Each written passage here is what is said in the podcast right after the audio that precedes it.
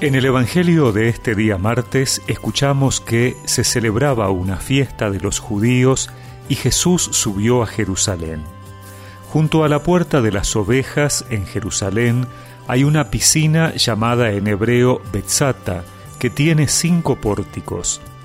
Bajo estos pórticos yacía una multitud de enfermos, ciegos, paralíticos y lisiados que esperaban la agitación del agua, porque el ángel del Señor descendía cada tanto a la piscina y movía el agua. El primero que entraba en la piscina, después que el agua se agitaba, quedaba curado, cualquiera fuera su mal. Había allí un hombre que estaba enfermo desde hacía treinta y ocho años. Al verlo tendido y sabiendo que hacía tanto tiempo que estaba así, Jesús le preguntó, ¿Quieres curarte? Él respondió, Señor, no tengo a nadie que me sumerja en la piscina cuando el agua comienza a agitarse. Mientras yo voy, otro desciende antes. Jesús le dijo, Levántate, toma tu camilla y camina. Enseguida el hombre se curó, tomó su camilla y empezó a caminar. Era un sábado, y los judíos dijeron entonces al que acababa de ser curado, Es sábado, no te está permitido llevar tu camilla. Él les respondió, El que me curó me dijo, Toma tu camilla y camina. Ellos le preguntaron, ¿quién es ese hombre que te dijo, Toma tu camilla y camina?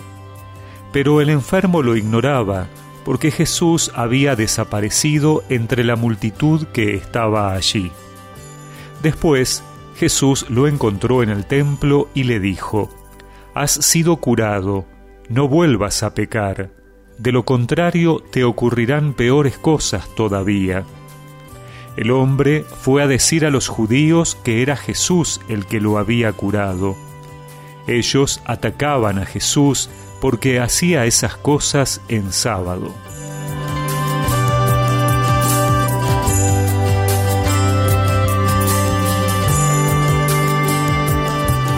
Este hombre, curado por Jesús, había pasado 38 años al lado de la piscina buscando una solución para su enfermedad que le resultaba imposible alcanzar porque otros siempre se le adelantaban y encuentra su curación en Jesús, que seguramente ve su sufrimiento y que no le interesa el orden, quién baja primero a la piscina o que sea día sábado, día en que estaba prohibido ejercer la medicina. Jesús privilegia liberar a este hombre de su sufrimiento y se lo ofrece gratuitamente. No espera que se lo pida, lo hace por puro amor lo hace porque quiere. Este hombre estaba tendido sin poder llegar a la piscina que le daba curación. Jesús, el agua viva que nos trae la salvación, se le acerca y sana toda su vida.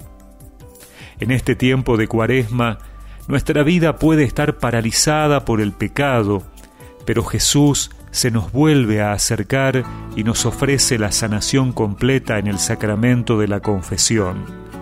Lo hace porque nos quiere. Aceptemos su invitación para tomar nuestra camilla y caminar con Él hacia la Pascua de vida. Paralizada mi alma por años, mi Dios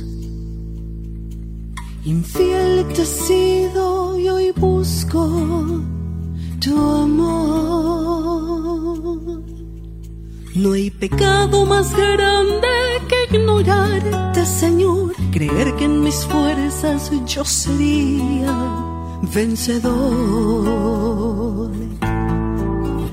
No podía avanzar, no podía andar vueltas y vueltas en el mismo lugar.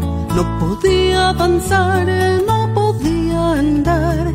Paralizada mi alma necesito sanar. Y recemos juntos esta oración.